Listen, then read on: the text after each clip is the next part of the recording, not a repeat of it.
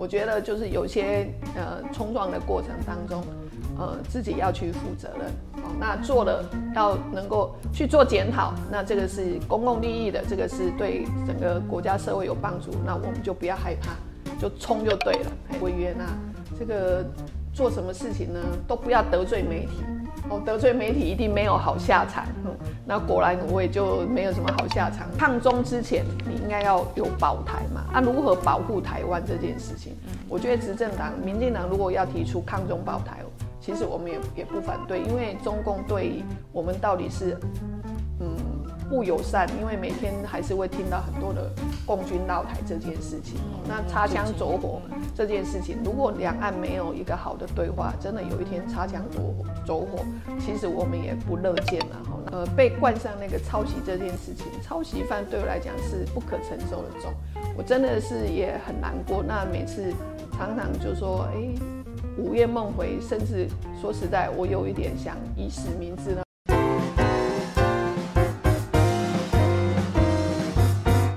大家好，我是上官乱，欢迎大家来到这一期的《乱世佳人》。二零二三年已经结束了，现在距离二零二四的台湾大选只剩一年的时间。嗯，很多人认为啊，这一次的总统大选会充满了变数，因为第三大政党民众党的领袖柯文哲先生呢有可能会参选。但也有学者说啊，二零二二年的九合一选举结束以后，台湾第三势力的存亡战才真正开始，各种说法扑朔迷离。所以呢？今天我们请到了被称为是民众党灵魂人物的这一位前立法委员，希望他能给我们带来有价值的解读。好，我们就来欢迎这一位前立法委员蔡碧如女士。你好，碧如姐姐，你好，各位观众朋友，大家好。上官乱，你好，你好，你好，第一次见到你，很高兴。谢谢，谢谢。我也是，虽然第一次见到，但是一直非常期待有能跟你聊。我觉得能跟你碰撞出很多火花。为什么我觉得能跟你碰撞出很多的火花呢？哎，第一个问题就来了。嗯，首先呢，就是非常，我为什么要非常感谢蔡碧如女士接受我的访问？因为我当时敢胆敢向你发出邀请啊，是因为我发现你是愿意突破同温层。然后你从立委辞职以后，其实参加了很多不同阵营、不同立场的这种呃节目，然后呃也就是呃敞开心扉对大家呃阐述自己的观点。而且我看你的一位支持者啊给你的留言啊，其实我非常触动我。他说：“只有你有勇气深入敌营，这个呃突破同温层，虽然被不少人批评，但是你是对的。”那么我的问题就是，嗯，你为什么要选择冲破同温层呢？是不是因为现在没有了立委的身份，所以没有包袱？还是说你觉得就是民众党或者第三势力都需要倾听不同的声音？嗯，以及这些话必须要说给易文成的人听，嗯，可以促进这个政党的成长。我想同文成这件事情哈，大概很多的政党的成立，他都会。因为是所谓的党就是上黑嘛，然后他通常是一一群志同道合，或者是就觉得说，哎，我的中心思想、我的理理念是一样的，他才会聚集在一起。那所谓的物以类聚，它就会变成慢慢厚厚的，就是一一的一群的同温层，才会形成一个政党。但是在这个政党里头，我觉得整个台湾中华民国大概它的人民的组成是多元化的。哦，所以台湾这个发展到现在，我想是一个多元文化。那这个多元文化里头，每个人他的不管他的原生家庭，或他来自于受到什么样的教育，或他来的一个背景，就像上官乱是来自于一个哦新新著名的一个地方来，那也很欢迎来到这个台湾宝岛这个地方。那台湾宝岛这个地方，它形成了一个多元文化，所以如果你只在你的厚厚的同温层，你会看不到外面的声音。嗯那为什么我会勇于挑战在各个政党里头的一些节目？嗯嗯，第一个当然是，呃，我本身就是一个素人政治，好，在这个进入政治圈之前，事实上我就是一个平哎一个平民百姓，我就在台大医院当一个护理师，那来来自于基层，来自于民众。好，那基本上大概也不晓得，就是说别的政党里头，呃，哪些是有它的规范哦，我们不可以超越那个规范。那所以台湾民众党才刚成立三年嘛，哦，成立三年的这样的一个新兴的政党，基本上比较等于是一个素人从政之外呢，也比较没有那么多的所谓的藩篱去约束约束着我。所以呢，这个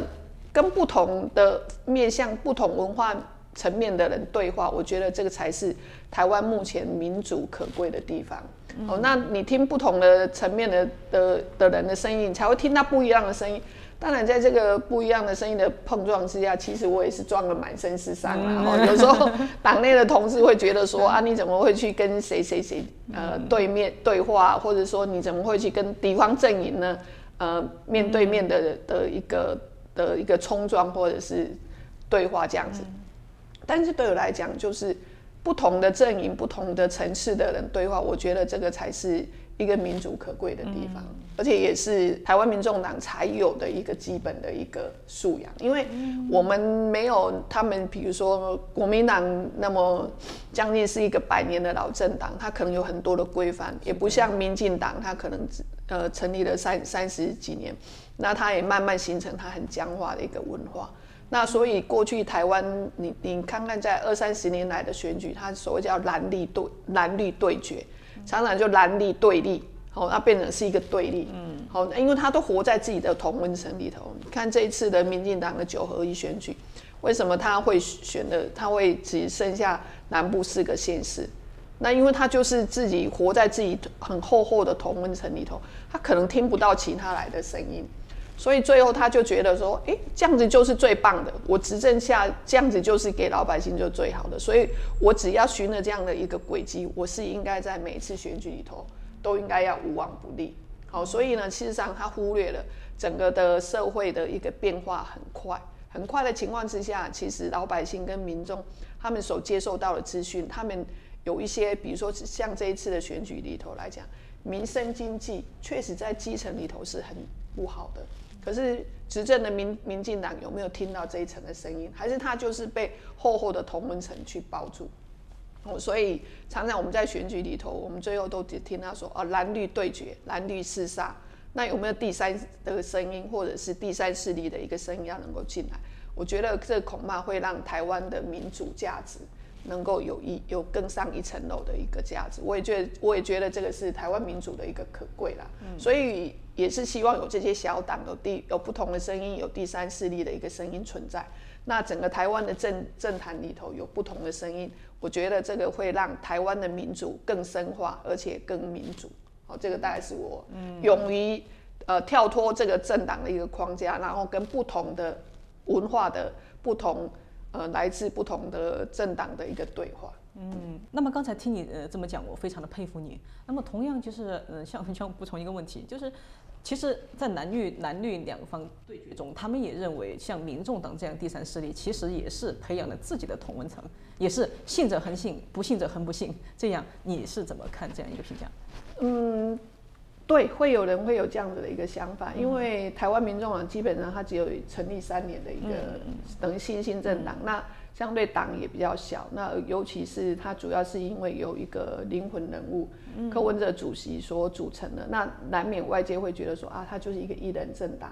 好，那这个就是围绕的一开始组成的一个成分，就是一个科粉的组成。那科粉的组成，当然它也会有它自己的一个厚厚的同温层，就是在这么小小的厚厚的同温层，所以基本上我们在这个党里面更要勇敢的走出去，不同的一个。呃，多跟不同的文化层次的人接触，不然的话，在小党你要扩你要扩张，因为党最后事实上成立政党最终的目的当然是想要执政嘛，执政是要获得多数人的一个认同，所以党里头还是要有要勇于的就走出去，去探寻不同的一个路线。哎，我想这个难免党里头一定有厚厚的科粉这个层，那所以刚讲的我也是。有时候在我们这个党内到处冲撞之下，其实也是伤痕累累。啊，当然会受到党内的一些人的一个批评，但是我想最终还是希望这个党呃扩大发展。嗯，对，所以你现在突破同温层，其实目的也是希望党它自身有呃良性的成长。对，良性的成长。OK，那好，谢谢。那么第二个问题就是。其实你不是曾经啊，其实你一直被认为是民众党的一个灵魂人物、血滴子啊，就是柯文哲这先生的语言，呃，而且也是举足轻重的一个立法委员。但是呢，嗯，我们都知道一一篇论文就可以毁掉这一切，当然也可以毁掉一个市长候选人，因为这论文风波也不是你一个。你觉得就这种嗯，拿着放大镜去找一个人的污点的这种选举文化合理吗？还是说这是一个保障台湾选举公平的一个必然代价。我想这个政治人物要出来做选举哦，因为选举选上之后，他是事实上他就是一个人民的公仆，那一定要受到人民的检验。我想这个是一定要的。然后那所以政治人物要出来选举，那要受到人民的检验，要受到人民的肯定。好，那人家票才会投给你嘛。好，那所以呃，我想这个检验跟要肯定，这个都是同样是重要的。但是在这个过程当中，如果用这种泼脏水啊，或者是这样子的一个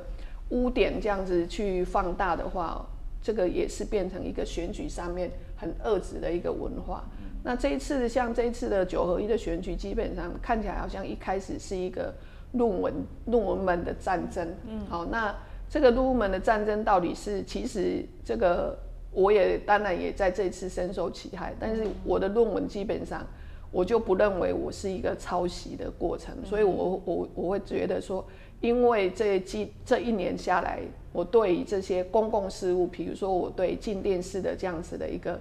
不法取得这样执照的一个过程，那我也勇于来去检举，然后监督我们的 NCC。那在这个监督的过程，居然去受到这样子的一个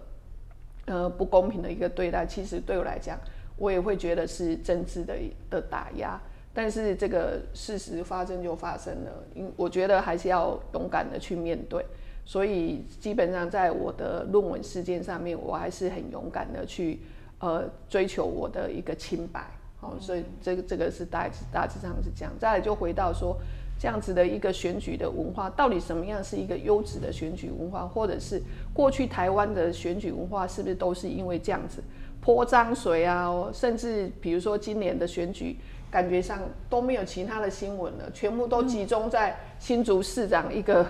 一个选举的一个的事件上面。从他的博士论文到那个知策会的一个这个这些呃资料的的一个背信问题，到他的那个助理案上面，好像感觉上就是往死里头去打。好，那我觉得是不是整个台湾的一个选举文化必须要到这样子一个？遏制跟恶劣的一个文化里头，这个倒是我们假设，如果民主的素养在往前进步的话，我觉得这个是老百姓他慢慢就会去唾弃这样的事情。我也期待就是说，台湾的选举能够尽量能够进化到一个很优质，大家是以这个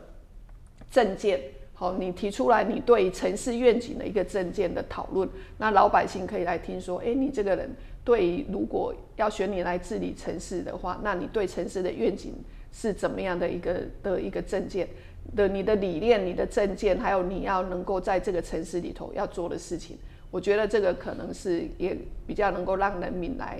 呃受考验的。哦，因为一般我们你会发现，我们选举好像去写那些证件都没有人看。可是讲讲一些八卦，讲一些泼粪的事情，好像每天就是把它从一个小点，然后渲染成一个很大的点。哦，这个大概也是台搞不好，我不晓得是不是全世界，其实上应该也有其他的国家在选举的过程当中也也会有这样。但是我也期待，就是说在台湾的选举上面呢，能够大家用选民的一个水准跟素质，然后让这个选举的风气越来越优质。嗯。所以你觉得，就是你刚才也提到，就是现在整个选举的素养问题。所以你还是那刚才那个问题是，你觉得这个是台湾选举的一个必然代价嘛？就是它发展过程中必然代价嘛？这个是恐怕是民主社会发展的一个必然的代价。哎，在这个过程当中，因为呃，可能在民主社会里头，呃，选举这件事情是宪法赋予人民的一个很好的一个权利跟呃跟跟责任，但是相对的，就是说。选民的一个素质也要慢慢的来提升，让整个国家能够往前往前走。我觉得这个会在民主的过程当中慢慢的淬炼出来。嗯，那我可不可以问一下，就是你论文风波到现在也几个月了，嗯可以知道你的心路历程吗？简单跟我们说一下。心路历程其实一开始的时候，我我就觉得，呃，被冠上那个抄袭这件事情，抄袭犯对我来讲是不可承受的重。我真的是也很难过，那每次常常就说，哎，午夜梦回，甚至说实在，我有一点想以死明志那种感觉，你知道吗？就是因为我们没有做的事情，那我觉得硬把这种加注在你身上，我觉得那是没办法承受的事情。但是因为它已经是发生了，不管它是政治事件或者怎样，我想我还是要去勇敢的去面对它，那争取自己的清白。我想这是我一定会去做的事情。嗯，就你现在还在，就是你说的争取清白这个心路历程里面。对，嗯我、对，嗯，好好好，谢谢。那么，嗯，其实呃，柯文呃哲也先生也曾经说过啊，就是嗯那句话让我就是非常有感触，就是说他当时让你当立委，就像丢一条鲶鱼到立法院，把水搅一搅。对对，从效果来看，好像真的达到了，把水对对，把水搅得很很沸。嗯，那么他说，而且他还就是坦白对媒体说，哎，不知你你不知道什么该讲不该不该讲，然后快人快语。但其实在我看来，他他其实很多时候他也不知道什么该讲不该讲。对，对对对，然后而且他在这呃小 S 的节目上，他也坦诚了自己每天活在悔恨之中，这个可以剪进去。然后他还就是呃，然后他也承认自己是呃亚斯伯格症嘛，这这这个当然，嗯，然后我们想知道就是这到底是因为你们的性格特质，或者说柯文哲先生所说的这个嗯亚斯伯格症是这种特类似于这样的特质，还是说嗯这就是素人政治的必然效果？嗯，就是就是因为你们没有包袱嘛，你们不像国民党那样有呃这个百年大党，也不像民众那个民进党那样，就是他党外运动几十年到现在，嗯，你们就是没有这样包袱，就是横冲直撞。呃，但是呢，呃这是否也意味着就是，嗯，因为你们没有包袱，同样也没有什么保护，所以会更容易就是满头包。是，嗯，对，呃，然后呢，从这个层面，我一直在考虑啊，你是不是觉得整个民众党都像一条鲶鱼，成功的击破了蓝蓝绿二元对立的格局？呃，我觉得是啊，就是说，呃，素人政治哈，正人那个政治素人哈，恐怕都会面临到这样，因为到底什么界限在哪里？哦，当你有一天是民意代表或者是那个县市首长的时候，你就会觉得说啊，我为人民好，我应该要公开透明。我为了监督政务，我应该是要这就是要努力的去监督这件事情。那他会没有极限，而且说真的，我跟柯文哲主席都是呃人生，你想想看，我们两个都是大部分都过了五十几岁才来政治上面，所以我们的很多的年轻时代，我们并不是在政治里头，好、不不在政治里头，而且我们在的环境是一个医院，医院的环境里头就是要有话直说，好、公开透明，这个大概是我们可能过去职业生涯里头二三十年的一个信念。那在这个正直、诚信、公开透明的一个状况之下，就会出现说，我们好像有话直说，有话直说会不会就会不像其他的政治人物比较会懂得包装？好，大概就比较没有懂得包装这件事情，所以在这个冲撞体制上面，我们确实也是冲撞了很多的体制。好，比如说柯主席在台北市政府的时候，一直强调的就是公开透明，那所有连什么会议记录都会公开透明，所以才会有很多的新闻八卦说啊他在开会里头讲了什么话呀，好，这个都会变成是新闻的一个素材。那同样的，我在立法院里头，为了这个民意代表，那可能也就是呃横横冲直撞的，那觉得说，哎，监督既然是我的本分，好，尤其是我刚刚讲的，比如说今年呃为了监督这个呃进电视这样一个取得不法执照的一个过程当中，我想也很多相对的媒得罪的媒体。我记得我三月份的时候开第一第开第一场记者会来揭发这个进电视不法取得执照的过程当中，很多的媒体都会来跟我讲说：“哎呀，委员啊，这个做什么事情呢，都不要得罪媒体。哦，得罪媒体一定没有好下场。嗯，那果然我也就没有什么好下场，我就因为这样，我的论文就被呃政治力介入到校园里头去。哦，这也是我最近深深感受到。但是想一想有没有后悔？哦，就想想有没有后悔。我想还是不会后悔啦。哦，就是因为该做的事情，认为该对的事情，我们还是要去。呃，去为老百姓去取得真相啊，也为很多的，因为他们在金电视跟金周刊里头的劳动的一个权益，我觉得我们还是要有尽到监督的一个责任。嗯嗯，但是不免的就是这种政治素人在政治上面确实也会被撞得满身是伤，哦，非常的受伤。好、这个大概是，但是也只能靠自己慢慢疗养啊。嗯，对。不过在这个过程中，呃，好，嗯，哎，我记得民众党也有自己的媒体，像汇流新闻网这样的，算是吗？呃，那不是我们自己的媒体，那只是说比较友好，他就觉得就比较认同这样子一个政党的一个新闻网哦，那就会比较会能够去帮我们就平衡报道，嗯，它就比就会出现比比较多的平衡报道，嗯，这个也是讲到既然三观乱讲到这个，我觉得这台湾的呃政党就是这样，每个好像每个政党。背后除了这个民意代表或那个县市首长的话语权之外，好像每个政党他觉得他背后都必须要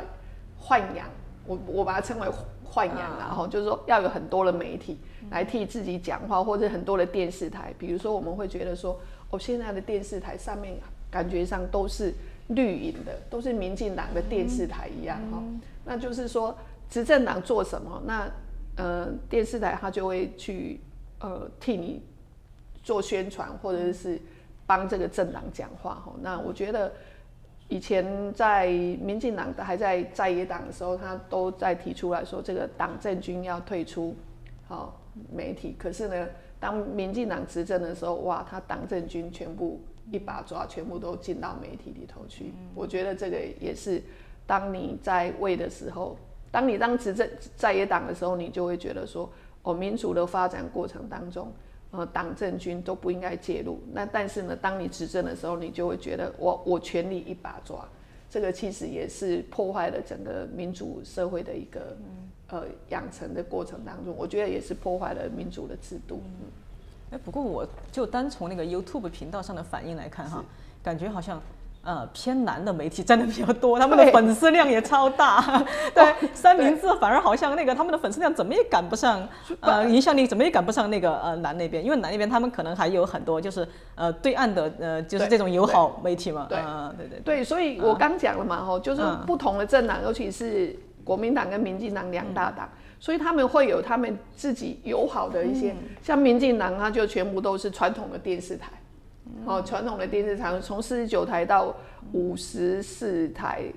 几乎都是他们比较偏绿营的电视台。那你会发现那个呃蓝营的，就好像在 YouTube 上面，因为中天关台之后，他们就转战到这个那个 YouTube 上面去，这样子的一个社群网站，好像也比较蓬勃发展。哦，所以各自有各自发展出各自的媒体。那相对的这个。呃，小党就比如台湾民众党或其他的党，就相对因为就是经费或者是财力没那么够的话，事实上在媒体的上面相对就变成是一个弱势。嗯，我等于是他他小党已经没有经费了，已经声音比较小，但是在媒体上面他又好像是一个媒体弱势。好，所以这个也也可以看得出来，我们台湾民众党，我们这个党的一个就处于比较劣势的一个地方。对，就像刚才讲的一样。就是他，民众党虽然没有历史包袱，但同样也没有保护。对对 对包袱也没有保护，没有包袱，但是也没有保护。保护就是说没有其他的媒体可以帮我们护航啊，哈或者是帮我们做平衡报道这样子。嗯，好，呃呃，前不久呢，就是那个呃台北议员王世坚说，他肯定民众党存在，呃，但是呢，民众党的中心思想到底是什么？因为这个就是社会一直提出呃质疑，然后就是说柯文哲一直没有清楚讲明白。嗯，我记得就是嗯，整个民众党在创党之初，呃，柯文哲先生说，民众党主要精神是唤醒台湾人的政治觉醒，改变台湾的政治文化。然后您呢也曾经说过，呃，你是呃，民众党最初成立的目的呢是希望把柯文哲呃送入总统府。但是呢，这个它都算不上政治纲领，因为你说的是目的。对。然后，呃，柯文哲说的呢是一种，嗯，就是抽象的一种精神。是。对。那么就是，呃，政治纲领到底是什么？你怎么看这个问题？我想，呃，成立一个党要有党章，要党纲。嗯。好，我想这个是一个党的呃中心思想，就所谓的那个，呃，最主要的一个想法到底是什么？所以这个中心思想，其实台湾民众呢就以台湾为名，以民众为本。哦。那把台湾跟民众都已经纳进去，放在呃第一位了哦。所以台湾民众党成立的一个最重要，当然是要让呃人民过好生活，嗯，过正常的生活，国家正常化。好，国家正常化的情况之下，就人民会安居乐业，在这个民主的社会里头，人民过好的生活。我想这个才是台湾民众党嘛，哈，以台湾为名，以民众为本，好这样子成立了一个政党。所以这个大概也会变成是我们的中心思想，嗯，我们的党章跟党纲的一个一比较的一个精神的一个滋养在。嗯，那在这个过程当中，我们如何让国家正常化？哦，因为要不然我们目前在刚讲过，在台湾目前两大党的一个竞争之下，好像就只有蓝绿对决，好蓝绿恶斗啊，不管是对决啊，蓝绿恶斗，每每在每次的选举里头都呈现这样子，如何让国家正常化？如何让把老百姓是摆在第一位，以国家人民的的一个第一位为优先？我觉得这个大概应该是我们民众党的最主要的中心思想。嗯嗯嗯，对对，就纲领的话，他好像会提出各具体的诉求。对，嗯，事实上是我们也有了。那呃，今年在选举的时候，其实北中南我也办了一个，就是这个所谓的华山论论坛。哦，那但然后因为后来就进入选举了哈，所以这些资料可能，呃，智库还是会把它整理成，那慢慢的就化为我们的党章党纲，你还是要让它有一个形成。因为党还是很重要，就是说你到底你的中心思想还是要让老百姓知道。哦，就是就是整个纲领其实还在完善中。对，嗯，OK，哦，哎，都提到这儿啊，就下一个问题来了，就是就是你的书里哈，呃，有这么一个章节叫“勇往直前，就算被讨厌，也要不断去解决问题”，我觉得你做到了。任劳任怨，只为让国家呃正常化。那然后呢，后面呃接着写。国家正常化有两个阶段，你刚才提到了，第一，从威权解放出来，也目前也基本达到了。那么第二，就是台湾作为国际社会参与的法人地位的正常化。那么第二条，其实这一条很具体，就是可以，就是台湾作为国际社会参与的法人地位的正常化，可以给我们详细讲讲吗？我就是一直被讨厌的，在党内哈，就是我也被讨厌这件事情，我非常的有经验哈，就是在党内当乌鸦，或者是提出不一样的一些想法，或是想要突破同温层，好，那呃被讨厌一定是很有经验，我我我我我这首先需要勇气，你首先需要勇气，所以要要要有勇气啊。台湾民众党呃，比如说柯文的主席，事实上他也很有。被讨厌的一个勇气哈，比如说这个呃，民进党执政之下，比如说跟两岸完全的不往来、不对话、哈不交往的过程当中，可是你看他也是一样在希望这个呃两岸要能够去务实的去对话，所以在台北市政府的过程当中，他还还还是很务实的对双城论坛还是有提供一个。就是对话的一个管道，好，我觉得他是从务实的层面来去看它。两岸到底是说我跟你啊老死不相往来，可是我们的老百姓事实上，两岸事实上是往返是很频繁的。那这些老百姓两岸的往往返很频繁之下，整个政府的层面你都你都不对话，那就会出现像今年一样，不管我们的农作产品啊，我们的渔那个渔业会一直被中国大陆禁，啊，它禁。事实上，它是有预告的。那你没有按照它的规则，它因为它的过去两岸关系好的时候，它可能都给你方便嘛。那现在开始，整个中国大陆它也要变成法制化了，所以它的农渔农渔产品，它也希望要有一定的规范。那整个台湾的要外销到大陆去的这些农渔产品，它事实上还是要去填报这些的一些规范。那如果你完全的不往来不对话，那你就不知道它的规范是什么，那就会慢慢会一直被断了哈。所以我觉得，在这个过程当中，台湾民众党柯文的主席还是有很务实的去，去往这个双城论坛这样，还是有留让彼此有一个对话在哈。这个大概是一点。那另外一点就是，在这个整个国家这个意识形态作祟之下哈，我想民进党就变成这个样子。哦，这个台湾慢慢的就是好像在中美的这个抗争之下，我们到底美中台台湾到底是要左右逢源，还是要左右为难？好，现在台湾变成是这样，这个就是你所谓的第二题嘛，吼，就是说台湾作为国际社会参与的这个法人地位的一个正常化，这个可能就是执政民进党执政以后呢，事实上美中台。那台湾到底在这个两国事实上是两个呃太平洋两岸的一个大国的的校正之下，那台湾站在中间到底是要左右逢源呢，还是要左右为难？哦，那我们的执政党一直往美国偏的话，事实上把整个台湾的一个筹码事实上也都压在同一边哈，那可能就会面临到一些抉择。那当然，抗中抗中之前，你应该要有保台嘛？啊，如何保护台湾这件事情，我觉得执政党民进党如果要提出抗中保台，其实我们也也不反对，因为中共对我们到底是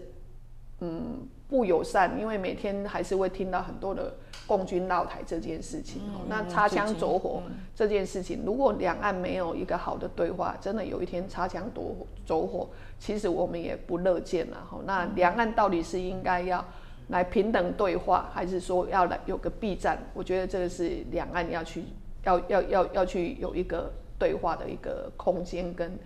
对话总比那个交恶好嘛？好不不对话好。那再来就是说，它也会影响到整个台湾在国际上面的一个正常发展。因为其实早期我们相信，我们也会以各种不同的呃名称去参与一些国际的组织，比如说。WTO、WTO、WHO 这些哈，这些不是很政治性的一些呃国际性的一些，比如说那个国联合国的这些健康的一个团的一个组织里头，事实上我们台湾还是也曾经用观察观察团的名义也进也进去过，但是现在基本上都跟全世界的一些国际组织好像我们都不能够进去。所以这个台湾也要去好好的去思考，那同时其实也应该要跟对岸来做一个，呃，就是说彼此之间要有让各各让台湾有个空间呐，哈，我觉得这个所以还是回归到这个，呃，中美大战两岸的太平洋的的大国的的那个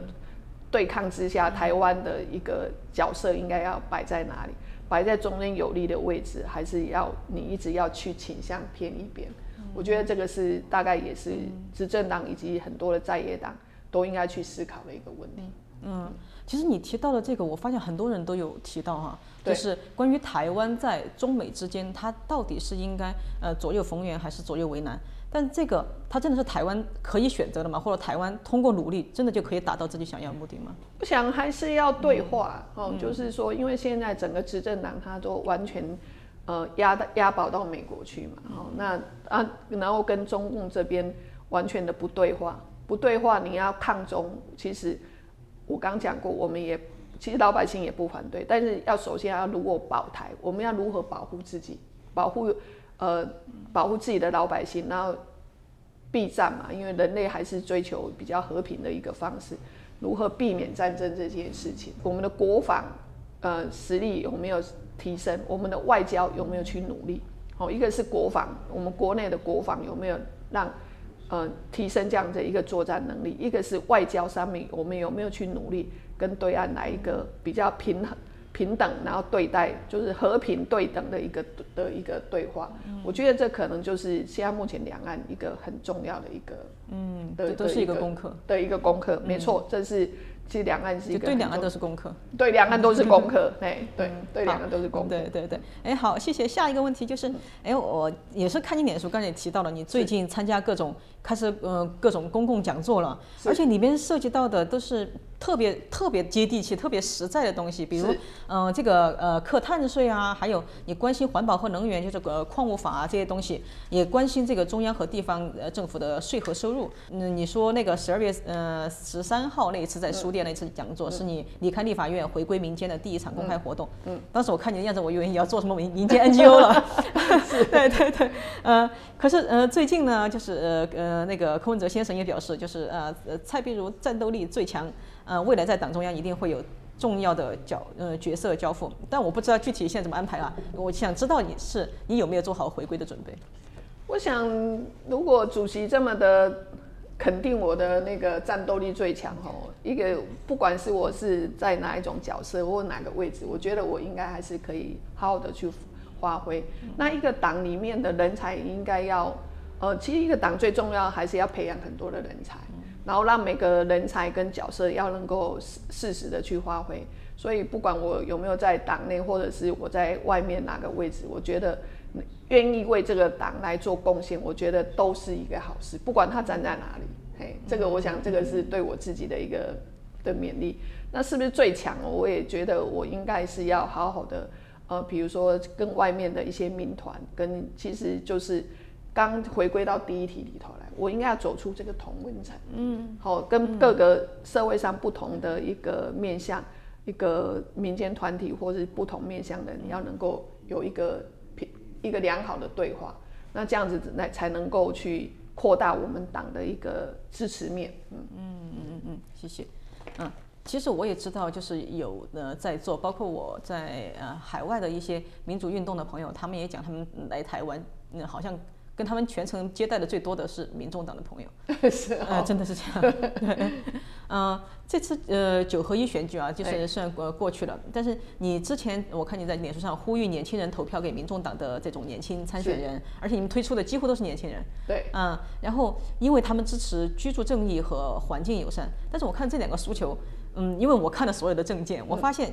很大部分、绝大部分的议员其实都提出来了。那么，民众党就提出这个，它区别是在哪里？最主要区别是我们有去执行，我们有在做。好，台湾民众党有在做，比如说去年的公投，呃，早教的保护议题。那事实上，我是一个身体力行的人，我去年也因为这样的公投保护早教这样的议题，就环境友友善、环境永续这样的一个议题，我也是呃带领了我们的。呃，党团党员同志几乎是全国走一篇，然后到处去倡议这个呃环境永续的这样子的一个议题。那甚至就是说，在居住争议上面呢，你看柯文哲主席在台北市政府也是全国他盖最多社宅，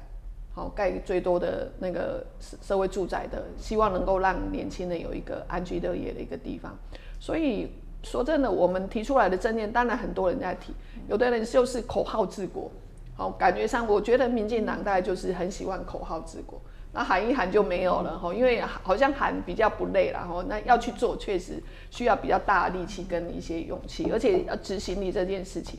那我觉得台湾民众党跟两大党其他不一样，就是我们会用很有意志力的去执行一个政策。我想这个是我们跟人家不一样的地方。嗯嗯，那么说到这儿啊。你觉得这一次的九合一选举结果，它在你的意料之中吗？你你有没有设想过，如果当时你没有 辞职的话，民众党的赢面会不会更大？呃，这一这一次的选举有没有在我的意料之中？应该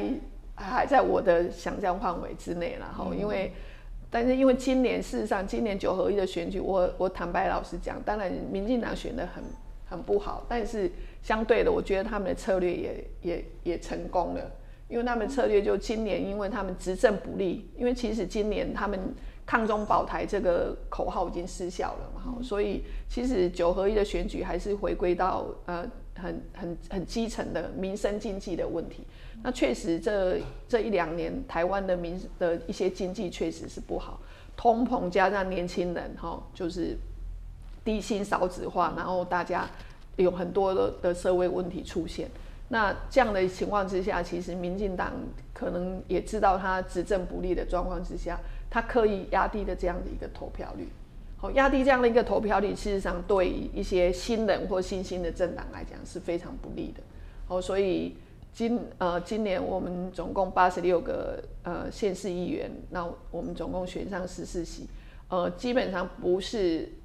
应该是说不理想啊，但是这个看起来也是一个。大环境必然的一个现象。那我们有一个就是选上县市首长嘛，好，所以我们呢大概对对我们来讲，当然党内有的人就觉得说选的不好，有的人觉得选的还算平盘，好，那对我来讲大概呃，因为今年我有主持这样的一个选举哈选务的工作，看起来大概评估下来大概还是在我的预料之中然后。相对就是，我也只能给自己评分是选的不够好，我们必须要再努力。嗯，哎，你刚才提到一个观点，我倒是让我特别新鲜。你说，就是这一次投票率不高，其实是民进党他有意在呃在打压，对，是策略。哦，我第一次听见。不，因为今年哈，因为呃执政执政党执政不利的情况之下，事实上在就抗中保台这一个招牌已经。没有办法起任何作用，所以你会发现今年的年轻人不支持民进党。好，今年的年轻人不支持，那不支持民进党的情况之下，他总不希望，因为年轻人大半可能不会去大量去支持国民党，但是他可能会去支持小党，甚至台湾民众党。但是所以他刻意的去把选情变得很冷，好，所以你会发现全台的选举新闻只有一个新竹市长的一个的一个新闻，在这个新闻量之下，那大家会觉得说，哇，今年的选举没什么好，没什么好投的，好，所以很多年轻人不支持民进党的情况之下，所以我们在检讨是为什么他也没有出来支持民众党。哦，所以他我们倒是觉得民进党在这一次的策略上面刻意把它压低这个投票率，这个还了很多的中间选民甚至年轻人，他觉得说今年没什么好投的，所以我他就没有出来投票。你想想看，吼，新北市有四百万人口，然后它的整体的投票率只有五成二。哦，因为以前我们过去九合一的选举，比如说台北市上次的选举，呃，投票率可能到六成八，那这次是到六成二，那。对一些新人或者是新兴的小党或中间政党，如果你的投票率没有到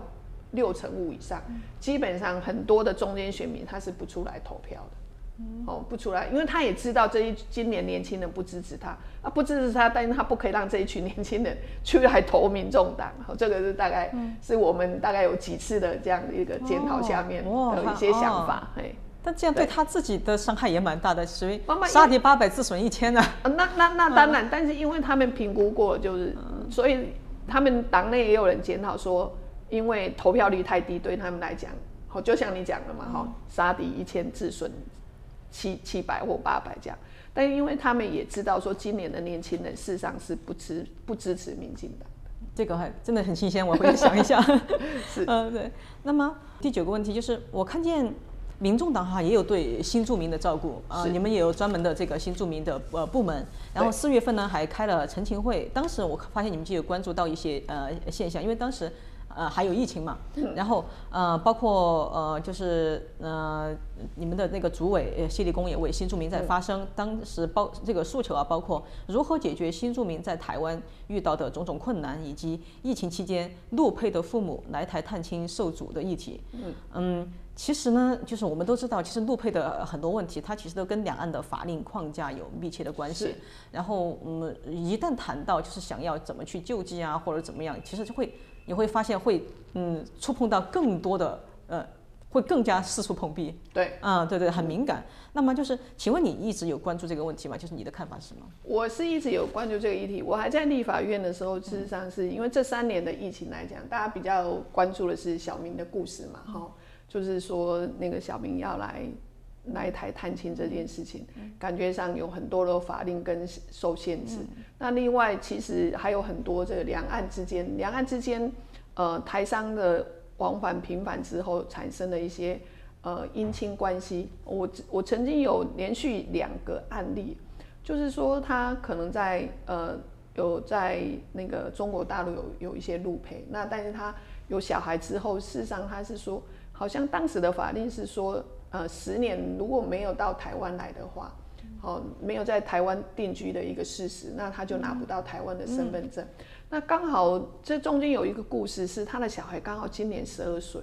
就是他那时候刚好快要满十岁的时候，那他就觉得说，那他应该小孩子比较大了，他也想把他带来台湾，让他有定居的事实，因为爸爸是台湾人。让他觉得说，让他有台领台湾的身份证。不过刚好三年前刚好疫情一爆发的时候，他就一直过不来。那三年过去了，两岸的这些就一直一直在在在在怎么在在隔离当中。对对对。哎，所以他就过了超过了十十岁。哦，他去年呢跟来跟我澄清的时候已经十一岁了。然后他就一直在这个。陆委会那边就一直觉得说，呃，不是他不过来，好，是因为疫情的关系阻隔了他们，没有让他过来。这种案例其实非常多，这种案例非常多。我去年碰到两三个，今年也碰到两三个，啊，都是因为这样子的，就是这三年的一个疫情的情况之下，比如说大家都知道说，哎，今年在选举，很多人会去攻击说，哦，台北市长做不好，很多脱北，就是脱离台台北的。事实上，有他不是，他是。很多几乎大概有八万的台北市民哦，因为他可能在两岸做生意，那他一旦去了之后呢，刚好碰到这个疫情，他就一直不没有回来。那所以在台湾没对没有没有居住的事情，离开三年之后，他的户籍就会被移到区公所去。好，那他就人口台北市的人口就这样子活生生的下降了八到十十万人。其实他们都是因为去到对岸，他们都到对岸去了啊，刚好疫情的关系就把两边这两三年就阻隔起来。那这个是市府的统计，就是发现他们都是哦，对，是是这样子的。但是因为这件事情，就选举期间就会被对手拿来说啊，因为那个台北市什么呃呃居住大不易。哦，这当然也是另外一个年轻人买不起房，那甚至很多他们叫做脱北，就是脱离台北，其实有大半的是因为这三年的疫情的关的关系，他可能滞留在中国大陆，那他就回不来，哦，所以他也也也可能就这样子少掉了投票的人口，哦，所以这个两不管是两岸或者是一些新著名的一些议题，其实台湾民众党都非常的关心。哦，尤其我们还有一个新著名委员会，那也都会在办这样的活动。比如说，呃，其实新住民里头百分之五十五 percent 大概是来自于中国大陆的配偶，那剩下的接下来大概可能就是马来西亚、越南，然后这些可能就另外一个大众。所以大概对这些新住民，我们都相对的去关心，尤其是疫情期间，怎么去协助他们，嗯，就会变成是一个。很很重要的一个陈情服务，嗯，对。对，呃，不过尤其是这个路配的问题，它其实呃嗯很多问题它其实都那个法令，因为跟其他国家不一样，对对对，这个这个法令就是一直，尤其是两岸这边慢慢不交流的时候，其实那个法令就会更更凸显出来，嗯。嗯，对，而且更不敢去触碰。对 对对，根本 连民意代表都不大敢去触碰，触去触碰，因为现在的执政党，你只要去触碰，想要去那个突破这一层，他就会封你一个那个什么中共同路人。说真的，也我们也只是为两岸的老百姓来来做一个服务啊。哎，嗯，对，好，那么就是之前其实说到了很多，呃。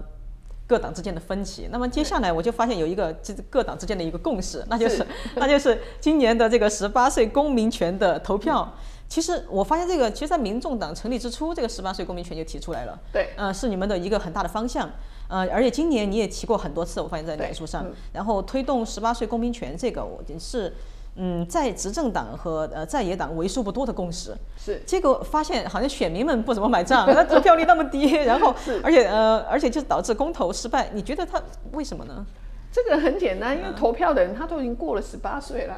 二十岁的二十岁以上的人来投，说我要不要让十八岁加入我们投票行列？他他本身就会就有。就会分两派嘛，一个就是说啊，多一些人来投票很好啊，哈，是让十八岁。一些人觉得说啊，你就我我也是二十岁才投票，你等二十岁再来吧。哦，所以这个在选这个在十八岁的公民权，在九合一的选举之前，哦，印象中大概是三个多月的时候，他有事实上民间团体有做一个民调，当时只有五十三 percent 的人赞成让十八岁的人就是提早有公民权。四十七 percent 是反对，嗯，那结果呢？我们投出来大概五百多万票，感觉上就是这个样，差不多，就是差不多五十三比四十七，好，就大概就是这样子，所以大致上可以去理解，就是说，我们不是让十八岁，或者是我们让那个十六岁到十八岁的来投票，说你赞不赞成十八岁可以投票？对啊，我们是让二十岁以上可以投票的，都可以投票的人就。很简单，他会觉得说啊，你再等两年就有啦。有的啊，有甚至很多反对的是比较年长的长辈，他会觉得说你十八岁，你懂什么？哎，对，你懂什么？很简单，你懂什么啊？心智还不够成熟。嗯，这个不能这样讲，因为其实全世界目前大概只有十一个国家，对，然后只有十一个国家不是十八岁投票，嗯，然后大概就全世界只占五趴。所所谓的。五趴是民主国家有在投有有举行这样子一个呃选举的一个民主国家，大概目前